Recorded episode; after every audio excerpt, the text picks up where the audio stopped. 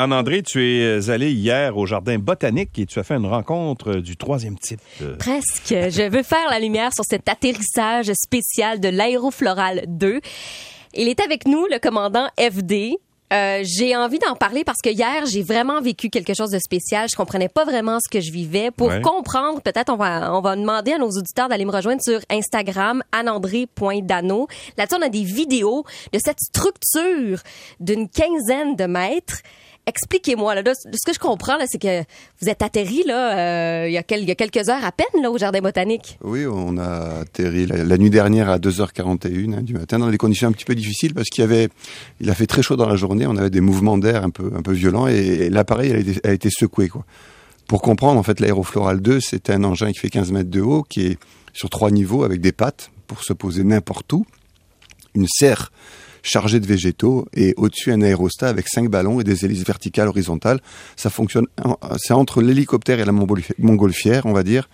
Et l'engin voyage, euh, on a notre troisième tour du monde, complètement de façon autonome, grâce à l'énergie des végétaux. J'ai de la misère à contenir mon, mon sérieux. vous aurez compris. Vous aurez compris que c'est euh, une allégorie, mettons. C'est une allégorie.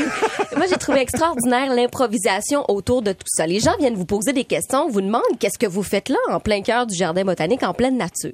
Oui, d'ailleurs, ça dérange un petit peu nos, nos expériences parce qu'on est 17 chercheurs à bord. Euh, mais bon, on aime bien aussi partager euh, le fruit de nos, nos recherches avec le, avec le public qui passe dans le jardin des plantes. Beaucoup en plus, on, on va à la rencontre des, des chercheurs sur place, des botanistes et des, scientifiques du jardin, du jardin même, et on échange un petit peu nos connaissances et nos savoirs.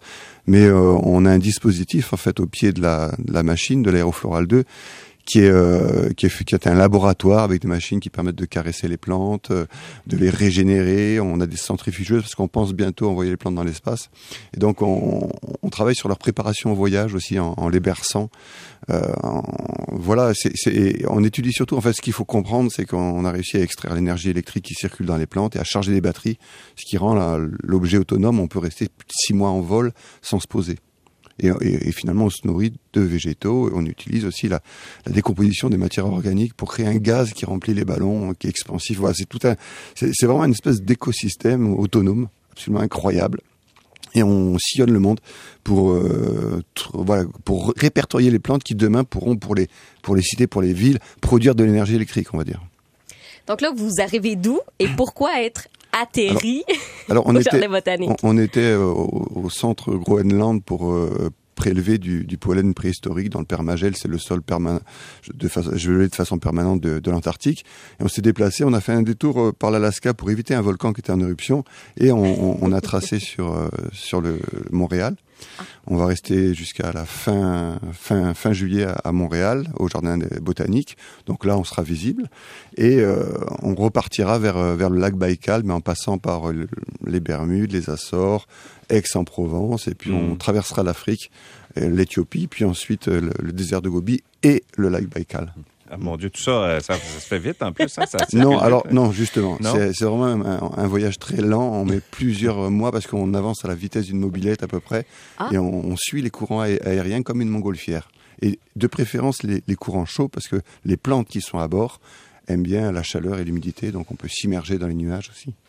Alors, Anne-André, tu as vécu le, le- comment dire l'expédition euh, hier. Qu'est-ce que tu as appris au juste? Ben, j'ai appris qu'on pouvait euh, chanter aux plantes, on pouvait jouer de la musique aux plantes pour les réveiller. C'est ce qu'on euh, c'est ce qu'on a vu hier, Oui. entre autres, avec un orchestre. Oui, on a, on a un phytomusicologue qui a invité quelques musiciens montréalais, parce qu'on aime bien réveiller les plantes, parce qu'elles passent de l'air à la terre, et on réveille les plantes, ou on les endort avec de la musique. On s'est rendu compte, en faisant des expériences très sérieuses, hein, des, prises de mesures électriques, que lorsqu'on les caressait, lorsqu'on leur parlait, lorsqu'on jouait de la musique aux plantes, elles produisaient plus d'énergie électrique. Ce qui nous intéresse, parce que ça augmente le rendement, en fait, de, de, de l'appareil quand il est en vol.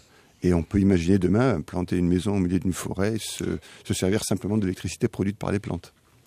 Et est-ce qu'on a des plantes qui sont spéciales au jardin botanique? Pour Ben, ça, pourquoi on a atterri ici? Ju- Justement, enfin des plantes spéciales. On a des plantes qui sont spéciales comme le, le tournesol, on était en- au Groenland pour ça, qui est très productrice en énergie électrique. Ce qu'on voudrait éviter, c'est qu'on se mette à produire en masse du tournesol de façon intensive et industrielle pour produire de l'énergie électrique, ce qui serait l'inverse de ce qu'on essaye de faire, une catastrophe écologique. Donc on répertorie à Montréal euh, les érables, les frênes, euh, toutes les espèces locales qui demain pourront produire de l'énergie électrique.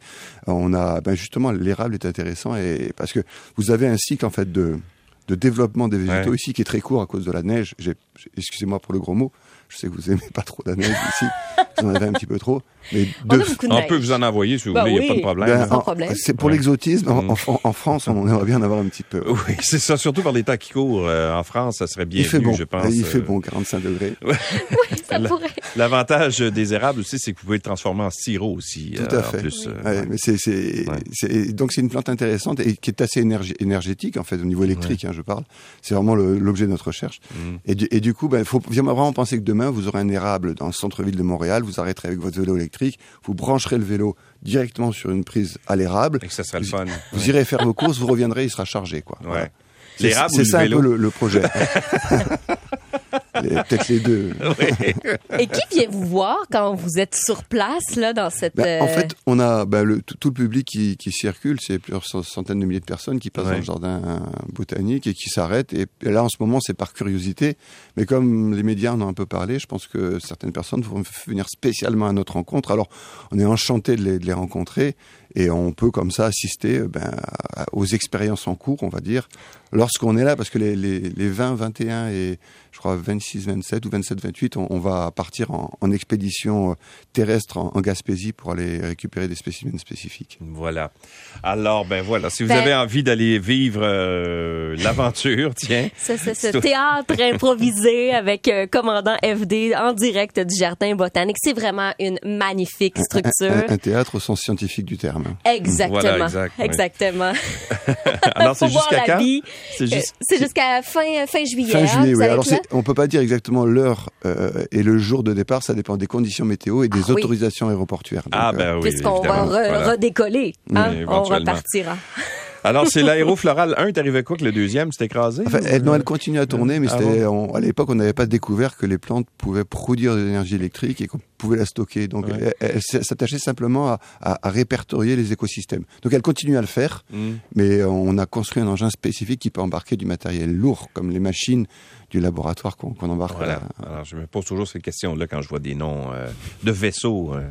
c'est comme Le si tu voyais deux, le, numéro ouais, c'est trois. ça. le Titanic 2, il me semble, ça serait, ça marcherait Non, pas. non. là, ben, merci beaucoup d'être passé chez nous, euh, commandant Bonne FD. exploration. Euh, Merci, bonne exploration. Et puis, si euh, on invite les gens à aller vous voir, euh, bien sûr. La structure est magnifique. la C'est vraiment ouais, un très, très ça. beau travail. ouais. Alors, si vous voulez aller au Jardin botanique de Montréal jusqu'à la fin du mois, merci d'avoir été avec nous et bon voyage. Merci, au plaisir.